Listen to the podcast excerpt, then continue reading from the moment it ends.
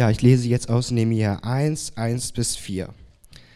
Dies ist die Geschichte Nehemias, des Sohnes Hachaljas. Es geschah im Monat Kislev, im zwanzigsten Jahr, dass ich in Susan in der Königsburg war. Da kam Hanani, einer meiner Brüder, mit etlichen Männern aus Juda, und ich erkundigte mich bei ihm über die Juden, die Entkommenen, die nach der Gefangenschaft übrig geblieben waren, und über Jerusalem. Und sie sprachen zu mir, die übriggebliebenen, die nach der Gefangenschaft übrig geblieben sind, befinden sich dort in der Provinz in großem Unglück und in Schmach, und die Mauern Jerusalems sind niedergerissen und ihre Tore mit Feuer verbrannt. Und es, geschah, als ich diese Worte hörte, da setzte ich mich hin und weinte und trug Leid etliche Tage lang, und ich fastete und betete vor dem Gott des Himmels. Schön, dass du hier bist. Schön, dass du eingeschaltet hast von zu Hause, von deinem Sofa aus. Ähm, genau pünktlich zu unserer neuen Predigtreihe Follow Your Calling, entdecke deine Berufung. Ja, wir wollen uns angucken, was das bedeutet, ein Leben zu führen ähm, mit dem Bewusstsein, dass jemand eine Berufung für uns hat, dass jemand uns für etwas Besonderes ähm, berufen hat. Und ich habe euch zum Anfang mal eine Aussage mitbekommen und äh, du kannst jetzt mal überlegen, äh, zu wie viel Prozent diese Aussage auf dein Leben zutrifft zwar die Aussage, ich lebe gerade das Leben, für das Gott mich berufen hat.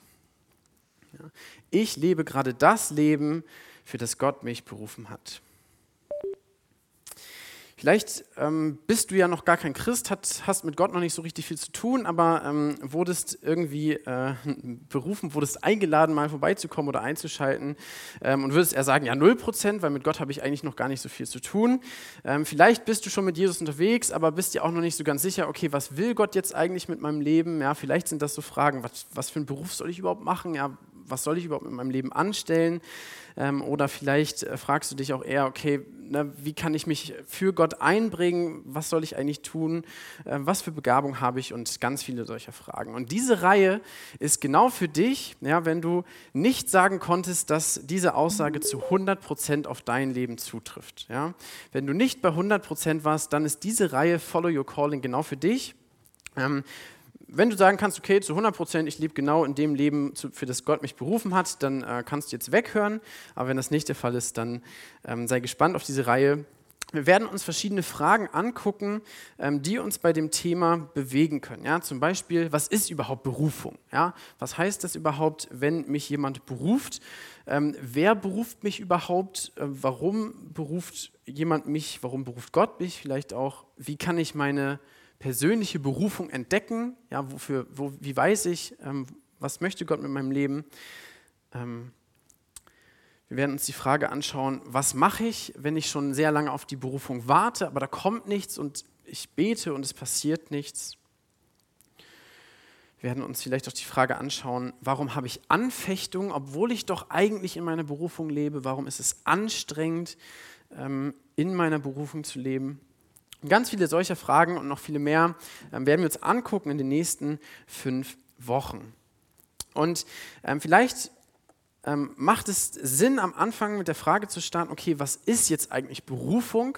Ähm, ich komme mit diesem Wort in meinem Alltag, so auf der Arbeit oder ähm, mit meiner Familie irgendwie nicht so oft in Berührung. Ich weiß nicht, ob du mit deinem Chef schon mal über äh, Berufung diskutiert hast. Vielleicht, wenn du ihm ausdrücken wolltest, ich möchte einen besseren Lohn, weil das ist ja meine Berufung. Vielleicht aber auch nicht dann lohnt es sich einmal zu gucken, okay, was ist Berufung überhaupt? Und äh, die Bibel spricht sehr viel von Berufung. Das ist irgendwie ein Thema, was Gott sehr wichtig ist. Ähm, und ich habe einfach mal geschaut, was bedeutet das griechische Wort im zweiten Teil der Bibel, im Neuen Testament, ähm, eigentlich, dass die Bibel ähm, im Deutschen mit Berufung übersetzt. Und ähm, der Sprachschlüssel der Elberfelder Studienbibel schreibt dann, ähm, zu diesem Wort, dass es Ruf, Berufung oder Einladung bedeutet. Ja, also macht Sinn, wir können es als Berufung übersetzen, aber das kommt von Rufen. Ja, jemand ruft ähm, und äh, davon kommt dieses Wort Berufung, auch im äh, Griechischen. Es kann aber auch Einladung bedeuten. Jesus selber benutzt das Wort Berufung mal im Kontext einer Hochzeitseinladung, ja? Ähm, dass jemand äh, dich sozusagen zu einer Party einlädt. Ähm, auch das kann es bedeuten. Und ähm, die Studienbibel schreibt dann weiter, ein Berufener ist jemand, der in ein Amt berufen, äh, das kennen wir vielleicht aus der Politik, oder zu etwas ernannt worden ist. Die Berufenen sind diejenigen, die den göttlichen Ruf, die göttliche Einladung angenommen haben. Das heißt, in der Bibel bedeutet Berufung, Gott ruft, Gott ruft dich und du kannst auf diesen Ruf antworten. Oder auch nicht. Ja? Berufung heißt, jemand ruft, äh, jemand ruft zu dir, jemand beruft dich für etwas, für ein Leben, für ein Amt, für eine Aufgabe und du kannst auf diese Berufung antworten oder auch nicht. Und das Krasse ist, dass, die, dass in der Bibel das immer wieder sich wie ein roter Faden durchzieht. Gott ruft dir etwas zu. Gott beruft dich, dich persönlich für ein Leben mit ihm.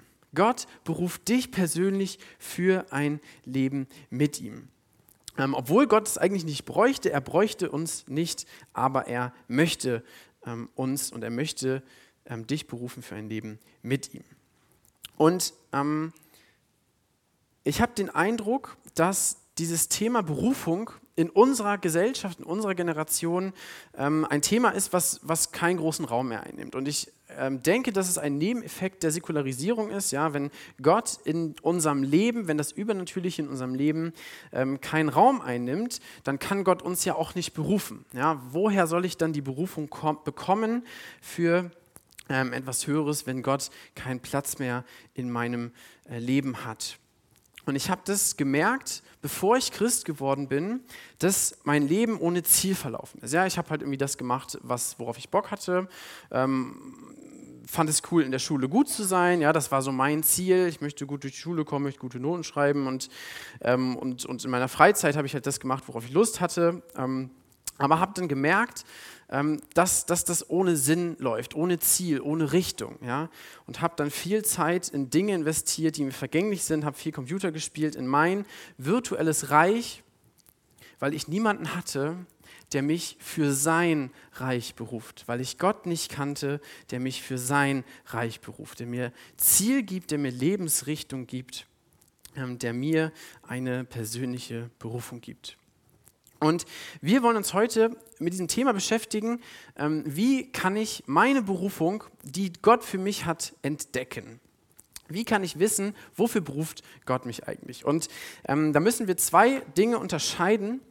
Es gibt eine allgemeine Berufung, eine Berufung, die für jeden Menschen gilt, ja, die Gott jedem Menschen ausspricht. Und es gibt eine spezielle Berufung, ja, die Gott für mein und für dein Leben hat ähm, und die bei jedem Menschen unterschiedlich ist.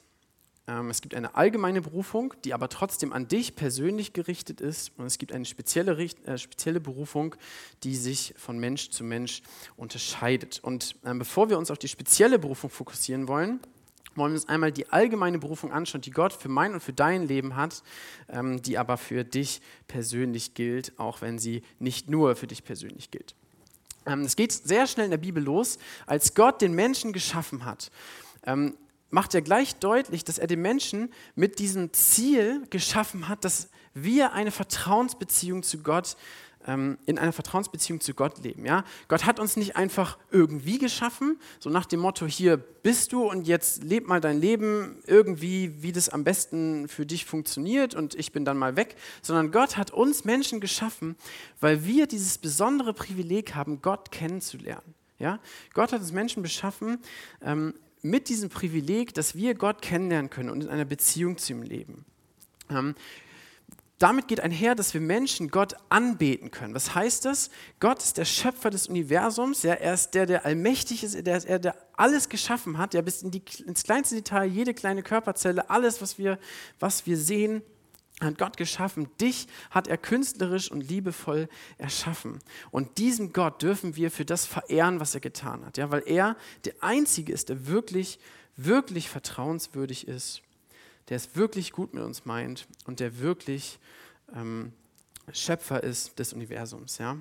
Wir dürfen Gott anbeten, dafür sind wir berufen, du und ich. Gott hat uns berufen, dass wir unseren Nächsten lieben. Was heißt es? Gott ähm, hat uns Menschen gemacht ähm, mit dem Ziel, dass wir auch gut miteinander umgehen, ja? dass wir so leben, äh, dass jeder Mensch dass jeder Mensch das bekommt, was er braucht. Ja? Dass ich den liebe, der mir in jedem Moment am nächsten ist. Ja? Das kann der sein, der direkt vor deiner Nase sitzt. Ähm, es kann aber auch der sein, der dir auf der Arbeit begegnet oder in deiner Familie. Gott hat uns dazu berufen, dass wir unseren Nächsten lieben ähm, so wie uns selbst. Er hat uns dazu berufen, dass wir heilig leben. Was heißt es? Heilig bedeutet, ähm, ich lebe in Gottes moralischen Maßstäben. Ja, das, was Gott für mein Leben sagt, das, was er, äh, was gut ist für mein Leben, er hat mich ja schließlich gemacht, er weiß es am besten. Ähm, in diesen Maßstäben möchte ich leben. Ja? Ähm, und das, das, da sagt er tatsächlich in der Bibel immer wieder, so wie ich bin, sollt ihr sein. Ja? Ich bin heilig und ihr sollt heilig sein. Wir sollen in Gottes moralischer Perfektion leben. Dafür hat Gott uns Menschen berufen. Er hat uns dazu berufen, sinnvolle Arbeit zu tun. Ja, also Arbeit gehört zu dieser Berufung. Ganz am Anfang von der Bibel sagt Gott schon zu den Menschen, ihr sollt die Erde bebauen und bewahren. Ähm, das heißt, Arbeit, die dazu beiträgt, ähm, die sollen wir tun. Das ist unsere Berufung. Ähm, dass Arbeit anstrengend ist, kam dann erst später. Ja, eigentlich ist Arbeit nicht anstrengend, jetzt aber schon, weil wir das so ein bisschen kaputt gemacht haben. Aber Gott beruft uns dazu, sinnvolle Arbeit zu tun. Äh, das heißt, die Ausbildung als Bankräuber zum Beispiel, die kannst du vergessen. Ähm, das heißt auch nicht unbedingt, dass wir dafür einen Lohn bekommen. Erstmal heißt sinnvolle Arbeit nur, dass ich Arbeit tue. Außerdem hat Gott uns ähm, dazu berufen, dass wir in dieser Vertrauensbeziehung, ja, die geprägt ist von der Liebe zu Gott und zum Nächsten, die geprägt ist von Anbetung, von Heiligkeit, von sinnvollen Aufgaben, dass wir in dieser Beziehung ewig leben. Ja? Ohne Tod, ohne Schmerz, ohne Leid, dafür hat Gott uns berufen. Und wenn man sich das anschaut, ja, was das für ein, was das dem Menschen für einen Wert gibt, was das dir und mir für einen Wert gibt, dass das das Ziel deines Lebens sein soll und sein darf, ja, der allmächtige Gott möchte mit dir in dieser Beziehung leben. Und wir laufen an dieser Berufung vorbei. Ja.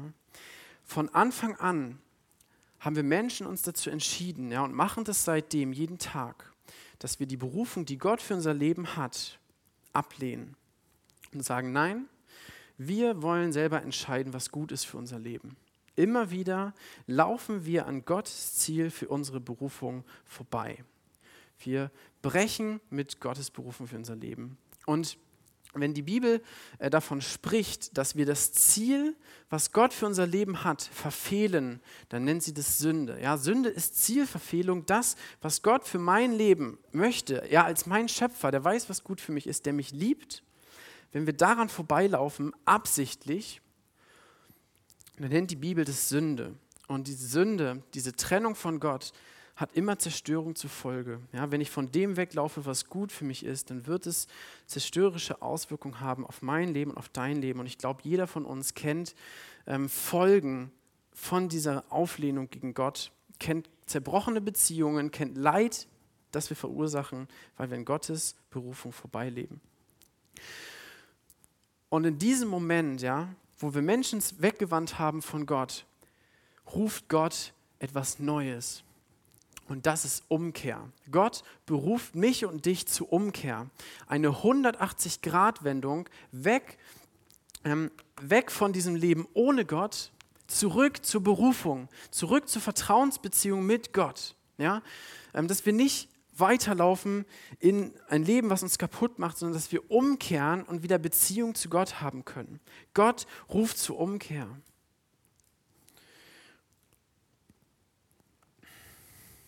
Und der einzige Weg, wie das passieren kann, das ist über Jesus. Ja? Jesus als der Sohn Gottes ist selber Mensch geworden. Er hat als Sohn Gottes ähm, vor 2000 Jahren in der perfekten Beziehung zu Gott gelebt. Er lebte genau in der Berufung, die Gott für sein Leben hatte. Das, was wir nicht konnten, hat er getan und er hat für unsere Schuld, für unsere Auflehnung gegen Gott am Kreuz bezahlt. Er, der perfekt in seiner Beziehung zu Gott in seiner Berufung vor Gott gelebt hat, hat für uns bezahlt, die wir das nicht konnten. Ja? Wir können nicht in moralischer Perfektion vor Gott leben. Keiner von uns kann das. Aber Jesus hat es getan. Er hat bezahlt für dich und mich, damit wir umkehren können, zurück zu Gott und ihm unsere Schuld bringen. Und Jesus ruft einmal zu den Zuhörern ähm, in Matthäus Kapitel 11 ähm, diese Einladung. Er beruft die Menschen, kommt alle her zu mir, die ihr müde seid und schwere Lasten tragt. Ich will euch Ruhe schenken. Kommt her zu mir, die ihr müde seid und schwere Lasten tragt, ich will euch Ruhe schenken. Diese Einladung gilt allen. Ja, kommt alle her zu mir, die ihr müde seid. Bei mir könnt ihr eure Schuld loswerden, kannst du deine Sorgen loswerden, deine Ängste, deine Zweifel, die ganzen Lasten, die du trägst. Leg sie ab, bring sie ans Kreuz und ich will dir Ruhe geben. Jesus beruft uns zur Umkehr, zu einer neuen Beziehung zu Gott, dass wir anfangen, auf ihn zu vertrauen, nicht mehr auf uns. Und wenn du das tust, ja, wenn du dein Leben Jesus anvertraust, dann kannst du wieder in diesen Berufungen leben, die Gott für dein Leben hat. Und dann kommt noch mehr dazu. Ja, wenn du Leben mit Jesus gestartet hast, dann bist du berufen, Teil von Gemeinde zu sein. Dann hast du einen Vater im Himmel. Hast du einen Vater im Himmel und gehörst zu seiner Familie. Ja, und das heißt auch, dass du mit deinen Geschwistern, die auch ähm, Jesus vertrauen, zusammenlebst, dass du Teil einer lokalen Gemeinde bist vor Ort. Du bist berufen zur Freiheit, frei zu sein von Abhängigkeit, frei zu sein von Schuld, frei zu sein von, von Versuchung, äh, von, von, ähm, von Sünde. Versuchung hast du trotzdem, aber frei zu sein, frei zu werden, immer mehr von Sünde, ähm, frei zu sein von dem, was Menschen über dich denken. Und ähm, das ist ein Prozess, zu dem Gott dich einlädt, zu leben in dieser Freiheit, frei für Gott zu leben. Du bist berufen, Zeuge zu sein für Jesus, anderen Menschen von Jesus weiter zu erzählen, damit auch andere Menschen ähm, wieder zurück in diese Beziehung zu Gott kommen können. Ja? Jeder Christ ist dazu berufen, von dem zu erzählen, was Jesus in seinem Leben getan hat. Das muss nicht großartig, ähm, großartig ähm, argumentativ ausgefeilt sein. Es geht einfach darum zu erzählen, was hat Jesus in deinem Leben getan, was hat er für dich am Kreuz getan. Dafür bist du berufen, wenn du Jesus kennst. Du bist berufen dazu, deine Sorgen am Kreuz abzugeben, ihm zu vertrauen, dass er dich versorgt und dass er dein Leben in seiner Hand hält. Dazu ruft Gott uns in der Bibel auf. Das sind alles Dinge, die wir in der Bibel finden, wo Gott uns ähm, zu beruft. Und diese Berufung ist unveränderlich. Ja, diese allgemeine Berufung, die allen Menschen bzw. allen Christen gilt, ja, allen Menschen, die mit Jesus leben, die bleibt. Ja, diese Berufung bleibt und die gilt dir persönlich. Gott beruft. Antwortest du? Gott beruft. Antwortest du?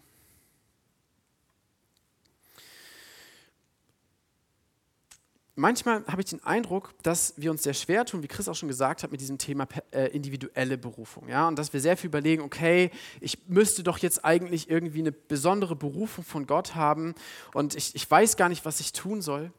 Viele der großen Fragen für unser Leben ähm, viele der Fragen, hey, wie soll ich leben, mit welchem Lebensstil soll ich leben, finden wir in unserer allgemeinen Berufung. Ja? Viele der Fragen, viele der Antworten finden wir, wenn wir in die Bibel gucken und fragen, hey Gott, wie sieht eigentlich ein Leben mit dir aus?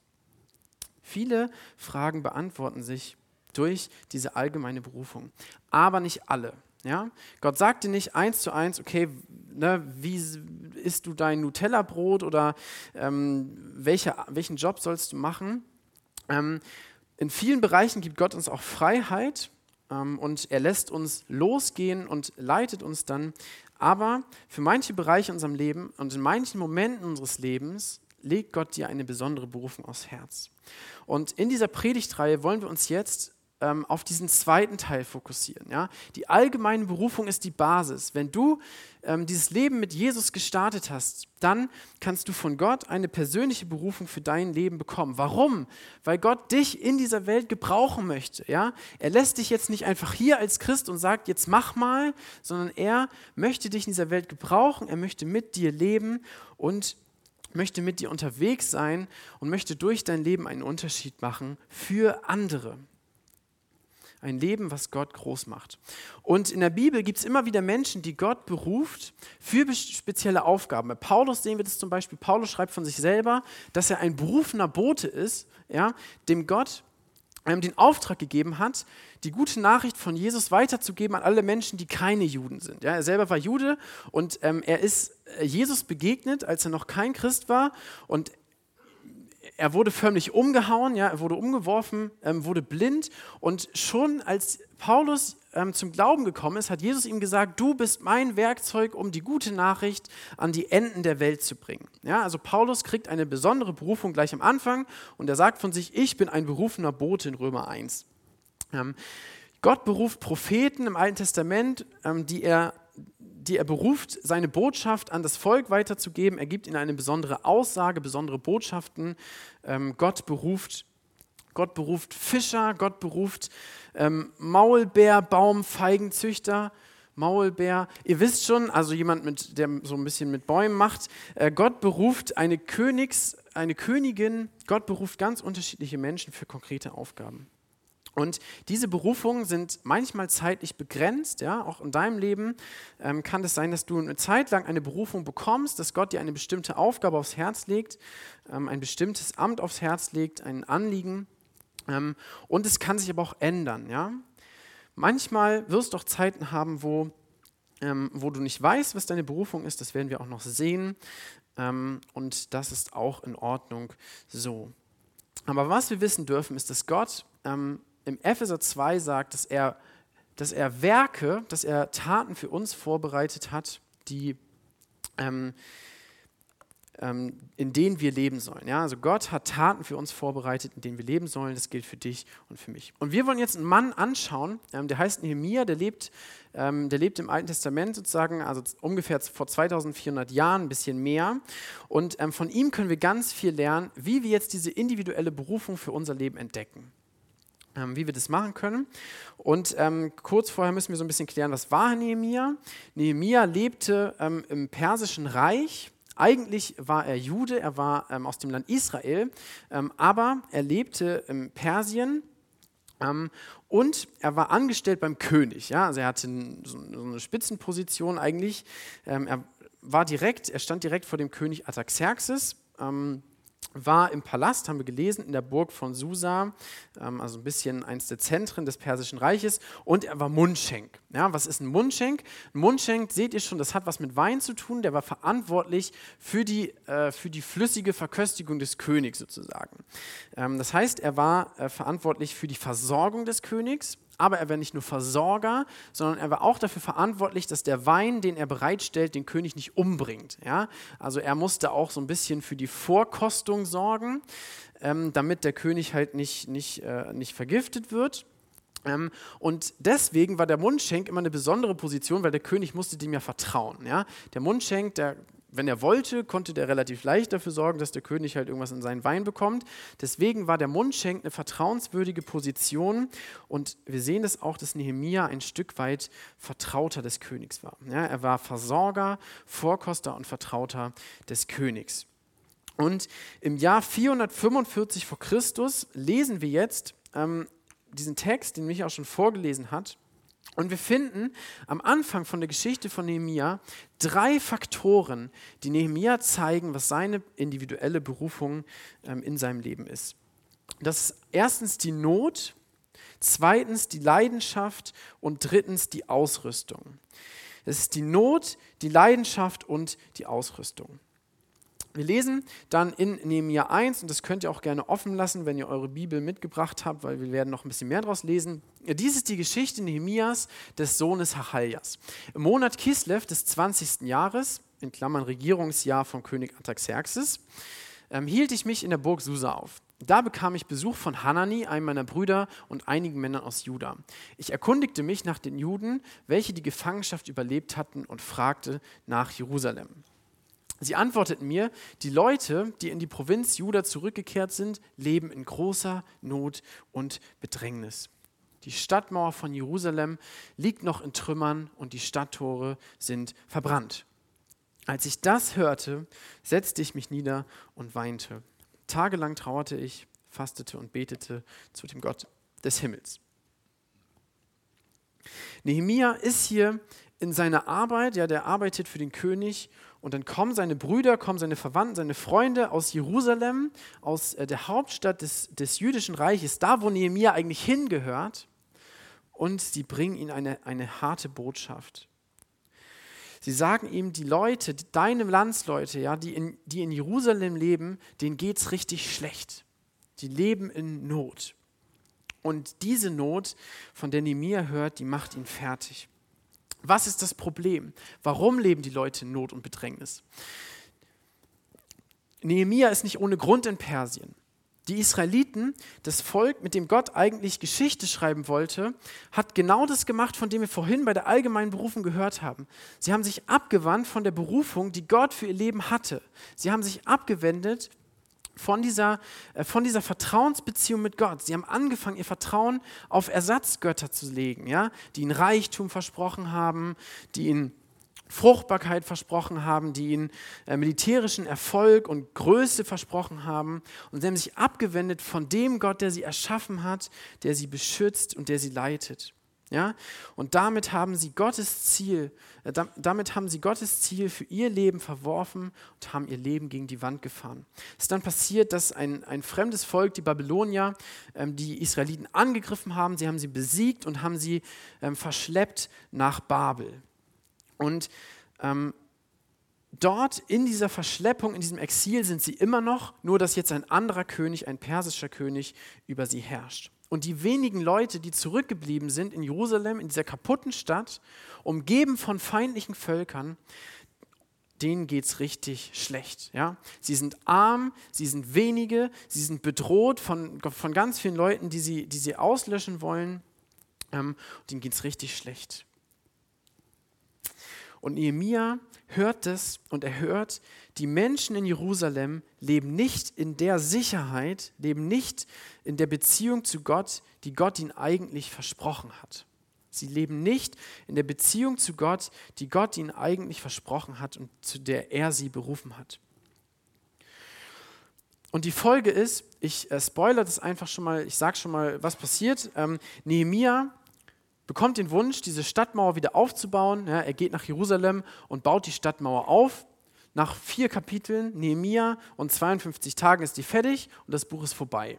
Nee, es gibt 13 Kapitel. Also neun Kapitel kommen noch. Die Frage ist, warum, was dauert da so lange, wenn die Stadtmauer, das eigentliche Problem, doch fertig ist? Wesentlich länger als diese Mauer zu errichten, dauert es, die Beziehung des Volkes zu Gott wiederherzustellen wesentlich länger als diese Mauer zu errichten, ähm, dauert es, die Beziehung des Volkes zu Gott wiederherzustellen. Aber das ist eigentlich das, was wichtig ist. Ja? Das ist die Ursache. Die Ursache liegt nicht darin, dass, dass die eine Schlacht verloren haben und dass die Stadt kaputt ist, sondern dass sie sich von Gott abgewendet haben.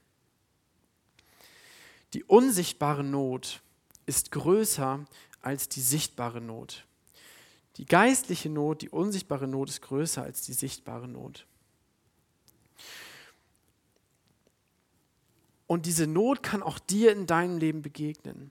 Diese Not kann dir in deinem Leben begegnen. Und du merkst, dass, dass, dass, dass Menschen eine Not haben, ja, dass Menschen etwas brauchen eigentlich, was sie nicht haben. Dass Menschen geistlich gesehen ähm, dass da ein Mangel ist. Ja, du siehst Menschen in deinem Umfeld, die Jesus nicht kennen, die ihr Leben gegen die Wand fahren, ähm, die, die, die nicht wissen, dass Gott da ist, der sie liebt. Ja, du siehst Du siehst Kinder, die, die in Beziehungen aufwachsen, die, äh, die irgendwie kaputt sind, ja, die, die, wo sie keine Liebe haben und die Gott ihnen eigentlich geben möchte. Ja, wer erzählt den Menschen in deinem sozialen Netz, dass Jesus eine Berufung für Leben hat, dass er ihre Schuld bezahlt hat, dass sie Vergebung bekommen können, dass sie Vergebung bekommen können vor Gott. Wer ermutigt die Niedergeschlagenen in deinem Umfeld? Wer hilft denen, die Mangel haben, die Not leiden? Wer weint mit denen, die weinen? Wer tut die Aufgaben, die wichtig sind, auch wenn es dafür keine Anerkennung gibt? Ja? Not muss nicht immer heißen, dass das Weltuntergang ist. Not kann auch einfach sein, dass, dass ein Mangel da ist, der nicht da sein dürfte. Not kann heißen, dass ein Mangel da ist, der nicht da sein dürfte. Und diese Not, ja, die gibt es in deinem Leben, die gibt es in deinem Umfeld. Und Nehemia sieht hier diese Not und diese Not bewegt ihn. Der zweite Faktor, Leidenschaft. Wir lesen weiter. Ähm, als ich das hörte, setzte ich mich nieder und weinte. Tagelang traute ich, fastete und betete zu dem Gott des Himmels und sprach. Er betet dann ähm, in Vers 8, denke daran, was du deinem Diener Mose mitgegeben hast. Wenn ihr untreu seid, werde ich euch unter die Völker zerstreuen. Doch wenn ihr zu mir zurückkehrt und meine Gebote haltet, so werde ich euch selbst wenn ihr bis an die Enden der Erde vertrieben seid, von dort sammeln und euch an den Ort bringen, den ich erwählt habe, damit mein Name dort verehrt wird. Es reicht nicht, dass eine Not herrscht, dass ein Mangel herrscht. Diese Not muss auch unser Herz bewegen. Nehemia hört von dieser Not und es macht ihn fertig. Ja, er leidet. Man, man merkt wirklich, wie er mitleidet mit den Leuten, ähm, die da in seiner Heimat sind und die eine kaputte Beziehung zu Gott haben und die, die bedroht sind und, und die, die Not leiden ähm, in, in ihrer Stadt. Und Nehemia zerbricht, zerbricht über diesen Mangel ähm, er, er wird bewegt von dem, was Gottes Herz bewegt. Nehemia wird bewegt von dem, was Gottes Herz bewegt. Ja? Und wenn ich mir die Nöte anschaue, die mir begegnen, ja, Nöte verschiedener Art, dann merke ich oft, dass mich das kalt lässt. Ja? Dass, dass, dass es mir schwerfällt, mitzufühlen mit den Menschen, dass es mir schwerfällt, mich davon bewegen zu lassen, dass Gott eigentlich möchte, dass die Menschen in meinem Umfeld gerettet werden, dass, dass, dass er eigentlich Vergebung für sie hat und dass sie von Jesus hören müssten. Und oft lässt mich das kalt, obwohl Gott doch eigentlich mein Herz dafür bewegen möchte, weil es, weil es ihn bewegt weil er nicht möchte, dass es so bleibt.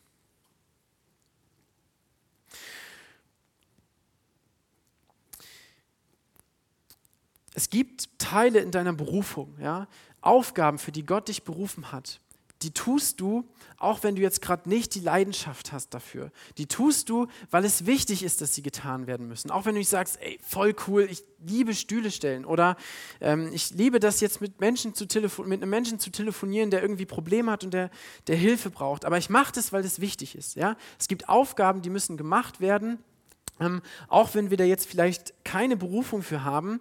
Und es gibt Lebensphasen, wo du keine besondere Berufung und keine besondere Leidenschaft für eine bestimmte Sache hast. Ja? Und es ist trotzdem wichtig, es ist trotzdem Teil deiner allgemeinen Berufung, dass du in dieser Sache lebst. Ja? Weil Gott dich berufen hat, Zeuge zu sein, weil Gott dich berufen hat, Diener zu sein für andere ähm, auch wenn es jetzt nicht deine spezielle Berufung ist, auch wenn es jetzt nicht richtig deine Leidenschaft ist, ist es wichtig. Ja? Ich kann nicht sagen, ich habe keine Berufung zum Stühle stellen. Ja? Das geht irgendwie nicht, weil Stühle müssen halt gestellt werden und du brauchst keine besondere Berufung, um mal mitzuhelfen, Stühle zu stellen. Paulus als er seine Berufung bekommen hat, hatte er auch nicht richtig eine Wahl. Ja, Gott hat ihm gesagt, du sollst mein Werkzeug sein. Und Paulus konnte ja nicht so richtig sagen, äh, äh, nö, also hätte er schon, aber das hätte, glaube ich, ziemlich irgendwie Probleme gegeben, weil er dann an, voll an seiner Berufung vorbeigelebt hätte. Also Gott beruft ihn und er hatte erstmal keine Wahl. Aber das bleibt nicht so. Und auch wenn wir ähm, unsere Berufung entdecken wollen, dann muss irgendwann Leidenschaft dazukommen. Warum? Weil es irgendwann so sein muss, dass wir von dem bewegt sind, was Gott bewegt bewegt. Ja, wir müssen das wollen, was Gott will. Irgendwann müssen wir an diesen Punkt kommen, ähm, dass Gott in uns eine Leidenschaft weckt für das, zu dem er uns beruft, weil wir ansonsten ausbrennen können, wenn wir das aus unserer Kraft gegen unsere Leidenschaft ähm, dauerhaft tun. Ja? Irgendwann muss Leidenschaft dazukommen in deiner geistlichen Berufung. Du musst wollen, was Gott will. Du musst bewegt sein von dem, was Gott bewegt damit du ähm, auch in der, in der Kraft und in der Motivation lebst, ähm, die du brauchst, um durchzuhalten. Das ist nichts, was aus dir kommt, ja, das kommt von Gott und dafür können wir beten, aber irgendwann muss Leidenschaft für deine Berufung in deinem Leben kommen. Ähm, und du kannst deine Berufung auch an Leidenschaft erkennen.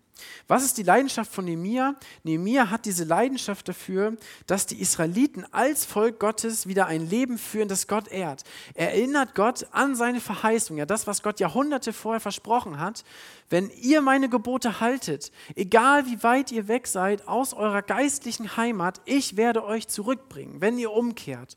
Wenn du zu Gott umkehrst, wirst du Vergebung finden. Und Nehemia hat so diesen Wunsch auf auf dem Herz, dass Gott, dass Gott jetzt seine Verheißung erfüllt, dass er, dass er das schenkt, dass die Israeliten zurück können in ihre geistliche Heimat und auch in ihre Beziehung mit Gott. Das ist seine Leidenschaft und er betet dafür, er fastet dafür, er fleht dafür. Wofür, wofür bricht dein Herz? Ja, was sind die Dinge, die du mit, mit Leidenschaft vor Gott bringst, für die du betest, für die du auch ausdauernd betest, selbst wenn mal nichts passiert? Was sind die Dinge, für die du vielleicht auch mal fastest, weil sie dir so wichtig sind, so wichtig sind, dass, dass, dass Gott handeln muss? Ja? Und wenn ich, wenn ich in mein Leben schaue, dann sehe ich das oft nicht. Ja, dann, dann, dann, dann bete ich mal für Dinge, aber wenn nichts passiert, dann komme ich auch wieder davon ab. Und da ist manchmal wenig von dieser Leidenschaft dafür, dass Menschen verändert werden, dass Gott, dass Gott Menschen zu sich zieht. Und ich wünsche mir, ich ist mein Gebet, dass Gott Leidenschaft in diesen Bereichen wieder neu entfacht und das kann auch dein Gebet sein. Paulus formuliert es mal ähm, richtig passend, was unsere Leidenschaft sein kann, was deine und meine Leidenschaft sein kann. Er sagt mal, es gibt eine Sache, für die ich kämpfe, ja, für die ich mich richtig investiere und das ist, dass Menschen in Jesus vollkommen werden. Menschen kommen zum Glauben an Jesus und werden Jesus ähnlicher.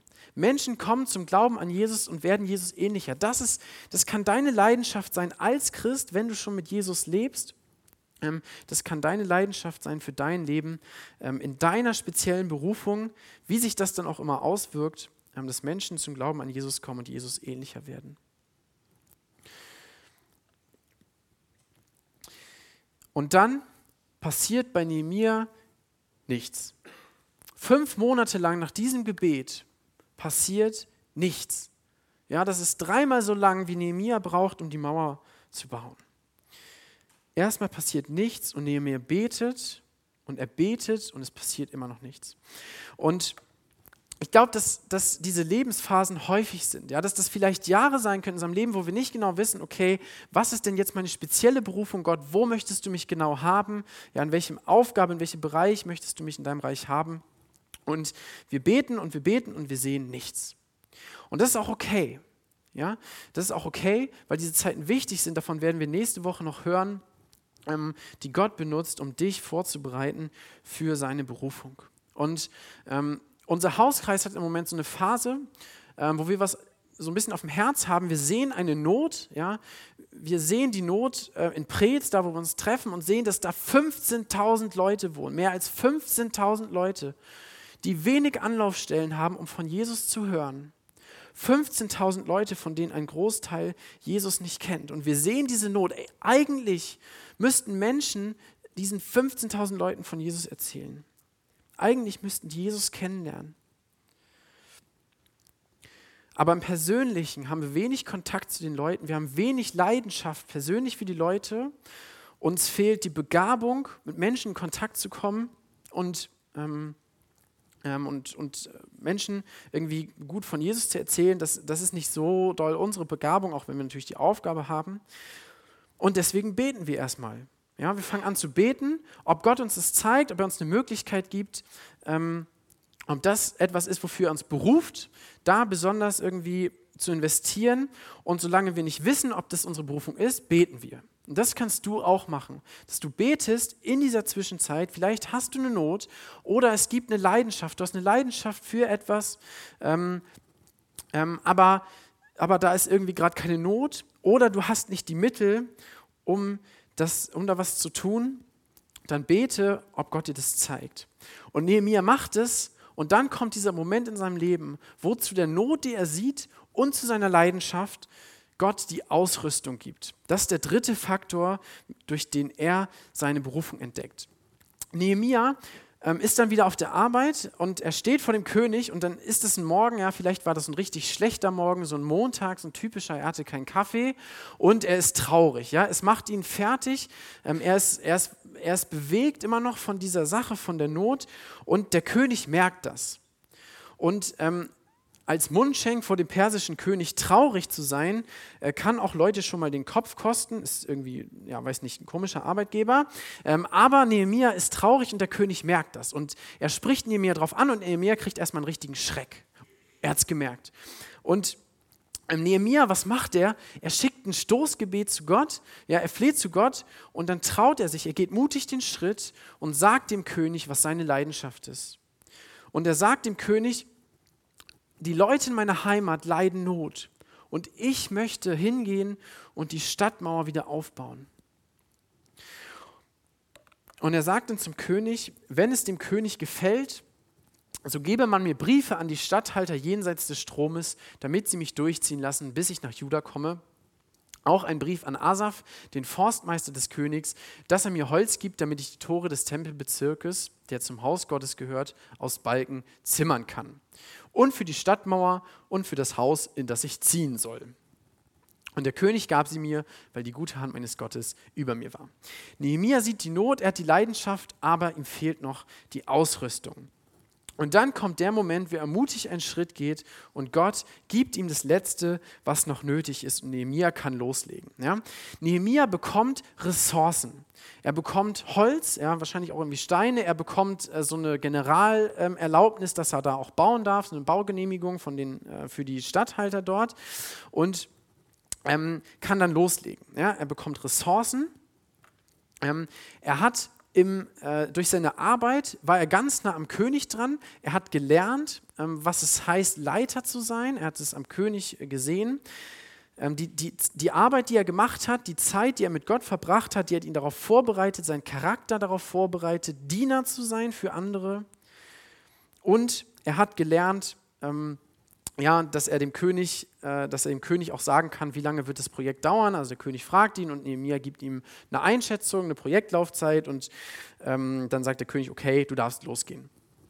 Ähm, also Nehemia wird durch seine Zeit, durch seine Arbeit für das ausgerüstet, was Gott mit seinem Leben vorhat. Und auch bei uns ist es so, dass Gott uns Ausrüstung gibt für die Berufung, für die er uns vorbereitet. Und an der Ausrüstung, an diesem letzten Faktor, können wir auch erkennen, was Gott mit unserem Leben vorhat. Ja, es gibt Ressourcen. Gott stellt dir Geld zur Verfügung. Er stellt dir ähm, äh, Materielles zur Verfügung, Besitz. Ja? Er gibt dir Zeit, er gibt dir Muskelkraft, er gibt dir, ähm, er gibt dir vielleicht ähm, besondere, ja, besondere Empathie, um mit Menschen zu reden. Er gibt dir Ressourcen, die du verwenden kannst für Gottes Reich. Ähm, Gott gibt dir Talente, ja, Dinge, die du besonders gut kannst, die dir irgendwie in die Wiege gelegt sind. Ja, du kannst besonders gut Sprachen lernen oder du kannst besonders gut, du bist musikalisch oder du kannst gut mit Menschen umgehen. Ja, das sind irgendwie Talente, die, die die deine Persönlichkeit so ein bisschen ausmachen, die du von Anfang an hattest. Du bekommst Fähigkeiten, die du dir angeeignet hast, ja in der Schule, auf der Arbeit, Fortbildung, ähm, die du dir in deiner Freizeit angeeignet hast, ja, zum Beispiel auch Instrument spielen oder ähnliches. Und, und das ist irgendwie so ein bisschen auch der Kern, du bekommst, wenn du mit Jesus lebst, eine Begabung, eine geistliche Begabung, ähm, die Gott dir gibt, um sie für andere einzusetzen. Und diese Dinge, diese Ausrüstung, die Gott dir zur Verfügung stellt, die kannst du verwenden, um in deiner Berufung zu leben. Und Nehemia bekommt diese Ausrüstung und er kann durchstarten in seiner Berufung und er zieht los und fängt an, diese Mauer zu bauen. Und gerade dieser letzte Bereich ist so wichtig für deine Berufung, für deine Arbeit im Reich Gottes und so maßgeblich, dass Nehemia nicht loslegt, bevor er das nicht hat. Nehemia beginnt erst, als er die Ausrüstung von Gott hat, die er braucht. Warum? Für Jesus zu leben, in deiner Berufung zu leben, bedeutet Kampf, bedeutet auch mal Rückschläge, ähm, weil der Teufel was dagegen hat, dass du in Gottes Berufung lebst. es gibt jemanden, der dich davon abbringen möchte. Und deswegen wird, ist das, kein, ist es kein, kein Selbstgänger. Nehemiah erlebt das, obwohl er in der Berufung lebt, die Gott für ihn hat. Kommen da Rückschläge, ja? da, kommen, da kommen Menschen, die die Stadtmauer wieder kaputt machen wollen. Es kommt Anfechtung, es ist Kampf. Und es geht sogar so weit, dass Nehemiah ähm, als er dann fertig ist mit der Stadtmauer und da muss er wieder zurück, ja, sein Urlaub ist vorbei, er muss wieder arbeiten und nach einer Zeit nimmt er dann wieder Urlaub und kommt zurück nach Jerusalem und sieht, dass alles wieder durcheinander ist. Ja, in Jerusalem herrscht das Chaos, die Stadtmauer steht zwar noch, aber die Leute haben sich wieder abgewendet von Gott und machen genau den gleichen Mist wieder, ähm, aus dem sie eigentlich kommen. Und Chris hat das mal so cool zusammengefasst in einer, in einer Andacht über das Thema. Ähm, Nehemiah zieht am Ende ein Fazit und äh, Chris hat das ungefähr so gesagt: Gott, denk an mich, ich habe es wenigstens versucht. Eigentlich ziemlich deprimierend, oder? Und gerade weil Berufung eben auch heißen kann, dass du investierst und nicht die Frucht siehst, sondern die erst später kommt. Nicht siehst, welches Puzzleteil dein Leben in Gottes Plan darstellt, ist es so wichtig, dass wir aus der Kraft leben, die Gott uns gibt und aus der Ausrüstung, die Gott uns zur Verfügung stellt und nicht aus unserer eigenen Kraft. Wenn wir aus unserer eigenen Kraft in unserer Berufung leben wollen, dann werden uns die Rückschläge, die Anfechtungen, ähm, der Kampf in unserem Leben, in unserer Berufung mit Gott kaputt machen und dazu bringen, dass wir aufgeben. Nehemiah bekommt seine Kraft durch Gott der ihn ausrüstet. Du kannst nur in der Berufung Gottes leben, wenn du auch aus den Möglichkeiten Gottes lebst. Du kannst nur in der Berufung Gottes leben, wenn du aus den Möglichkeiten Gottes lebst.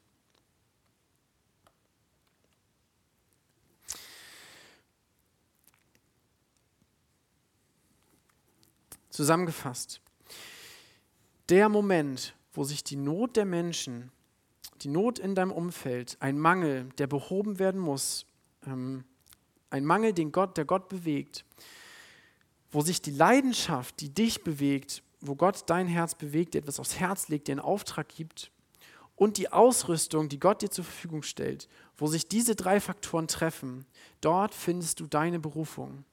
Dort kann Gott dir zeigen, was er mit deinem Leben vorhat. Wo sich die Not der Menschen in deinem Umfeld wo sich deine Leidenschaft für das Reich Gottes und wo sich die Ausrüstung, die Gott dir zur Verfügung stellt, trifft. Dort kannst du deine persönliche Berufung finden. Das ist so ein bisschen die Frage an dich. Ähm, wo siehst du Mangel im Reich Gottes? Wo siehst du Not in deinem Umfeld, die durch dein Gebet oder deine Tat ausgefüllt werden kann. Ja, es geht nicht darum, immer zu sehen, oh, das läuft schlecht, das ist blöd, mecker, mecker, mecker und, und zu sagen, irgendwie, da, das, das läuft nicht, da fehlt was, aber ich, ich möchte auch nichts dafür tun oder ich, ne, mir, mir ist das eigentlich gar nicht wichtig, sondern, so, sondern da muss halt irgendwas getan werden, aber mach mal irgendwer anders, sondern es geht um was, was dich wirklich bewegt und du betest dafür, ja, auch wenn das vielleicht nicht deiner Begabung entspricht, aber du betest dafür, Gott, veränder das, ja, ähm, da muss was passieren, ich bete dafür, dass Gott was tut. Wo siehst du diesen Mangel, die Not im Reich Gottes, die ausgefüllt werden muss? Wofür bricht dein Herz? Was ist deine Leidenschaft? Was, was legt Gott dir aufs Herz, ähm, in seinem Reich zu tun? Und wie rüstet Gott dich aus für ein Leben mit ihm, für deine Berufung? Das sind so ein bisschen die drei Fragen, die du dir stellen kannst, um zu entdecken, was ist deine persönliche Berufung. Und ich habe euch ähm, eine Zusammenfassung vorbereitet, wo ganz viele Fragen drauf sind. Ja? Fragen, die dir helfen können, diese einzelnen Bereiche in deinem Leben zu entdecken. Ja? Zum Beispiel ähm, bei Not, ähm, welche Lebensfragen bewegen die Menschen in meinem Umfeld? Ja? Welche Lebensfragen, welche Probleme ähm, bewegen die Leute und welche Antworten gibt das Evangelium? Da kannst du zum Beispiel entdecken, ähm, welchen Mangel gibt es in meinem Umfeld, ähm, der behoben werden muss. Oder ähm, womit haben deine Mitchristen besonders zu kämpfen? Wo brauchen Menschen geistliche Unterstützung ähm, für das Leben mit Gott? Für deine Leidenschaft ähm, kannst du dich fragen, welchen Auftrag legt Gott dir aufs Herz? Für welche Menschengruppe hast du ein besonderes Anliegen? Zum Beispiel, wofür interessierst du dich besonders? Oder auch welche Verheißungen sind dir besonders wichtig, so wie Nehemia diese Verheißung gebetet hat. Bei der Ausrüstung kannst du dich fragen, welche Talente sind mir in die Wiege gelegt, welche Fähigkeiten habe ich mir erworben, welche Begabung hat Gott mir gegeben und welche Ressourcen stellt er mir zur Verfügung. Das und noch ganz viele mehr Fragen habe ich euch auf dem Zettel aufgeführt. Und nehmt euch doch so einen Zettel mit, gerade wenn du sagst, okay, ich lebe noch nicht so ganz in meiner Berufung. Nimm den Zettel mit, ich lege dir am Ende auf die Tische, einmal dort hinten und einmal da, wo das Willkommensteam stand. Nimm den Zettel mit, nimm dir zu Hause nochmal Zeit, über diese Fragen nachzudenken und ähm, schreib dir auf, in welche Richtung das gehen kann und fang dafür an zu beten, dass Gott dir das zeigt. Nehemiah hat an diesem Punkt seiner Geschichte Antworten bekommen auf diese drei Fragen, Nehemiah wusste, okay, da ist die Not, ich habe diese Leidenschaft und Gott rüstet mich aus. Aber was den Unterschied gemacht hat, ist letztendlich seine Entscheidung. Gott ruft, Nehemia antwortet. Ich meine, Nehemia hätte ja auch sagen können, okay, da ist diese Not, ich habe irgendwie Leidenschaft und Gott gibt mir das jetzt auch, aber eigentlich will ich lieber hier bleiben. Ja? Eigentlich möchte ich lieber meinen Job machen als Mundschenk, ist ja eine gute Position, vielleicht ist noch ein Karriereschritt drin. Ähm, ja, ich, mir geht es ja nicht gut, ich, ich habe genug Geld und ähm, das ist eigentlich schön hier. Ich, ich lebe ja auch mit Gott, ja. Ich, ich lerne ja viel von Gott. Gott schärft meinen Charakter und, und ähm, ich kann Zeugnis sein dort, wo ich bin, ja. Ähm, alles richtig, hätte er auch sagen können, aber er tut es nicht. Er geht mutig den Schritt in die Berufung, die Gott für ihn hat, auch wenn es bedeutet, dass er, sein, dass er seinen Job zumindest pausiert, ja, dass er weggeht aus dem sicheren Umfeld im Königshof in eine feindliche Umgebung, ja, wo alle Menschen versuchen, dieses, den Rest des Volkes auszulöschen. Er lässt sich darauf ein, dass, dass, dass, dass Anfechtung kommen, dass er, dass er herausgefordert wird durch Menschen weil es ihm wichtig ist, Gottes Berufung zu folgen für sein Leben. Ja?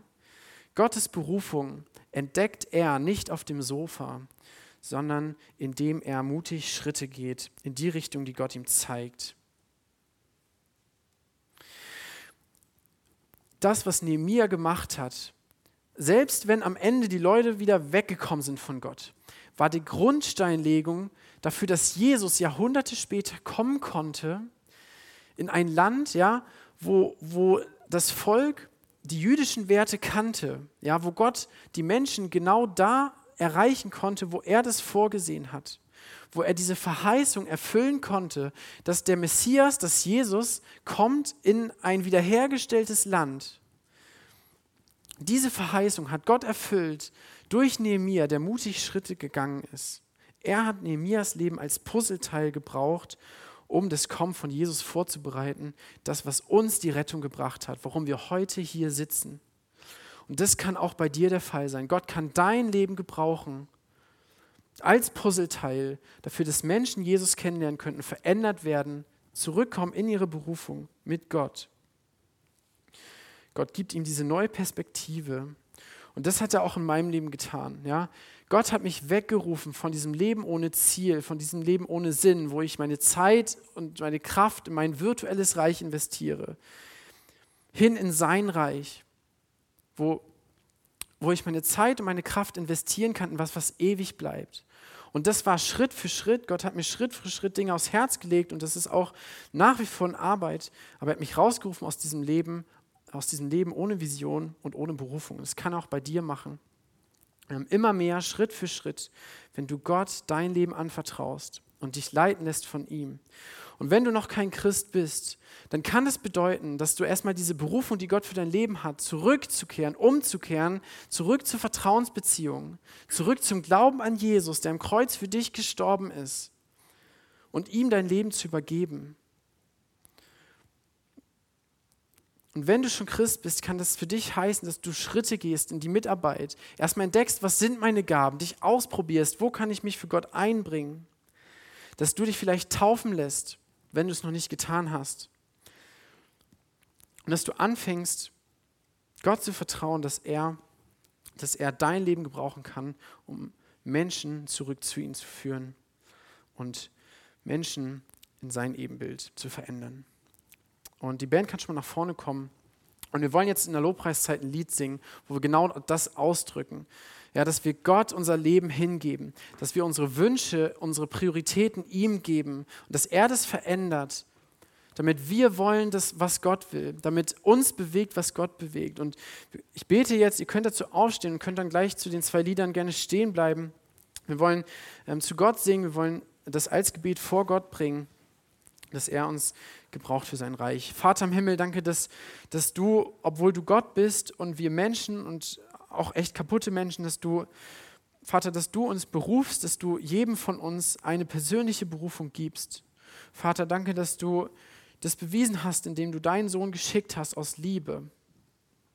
Danke, Vater, dass du uns gebrauchen willst, dass du mit uns durch uns arbeiten möchtest, obwohl du es nicht müsstest, dass uns das ganz viel Wert gibt, ganz viel, ja, ganz, ganz viel Bedeutung, ähm, ja, dass du uns gebrauchen möchtest. Und Vater, wir bitten dich so, dass wir als Gemeinde immer mehr unsere Berufung entdecken, Herr, was du mit uns vorhast, in diesem Stadtteil, in unserem Umfeld, wo du uns gebrauchen möchtest. Ich bitte dich für jeden von uns, Herr, dass du uns zeigst, ähm, welche Not, welcher Not du begegnen willst, welche Leidenschaft du uns entfachen willst und welche Ausrüstung du uns gegeben hast, damit wir sie für dich einsetzen.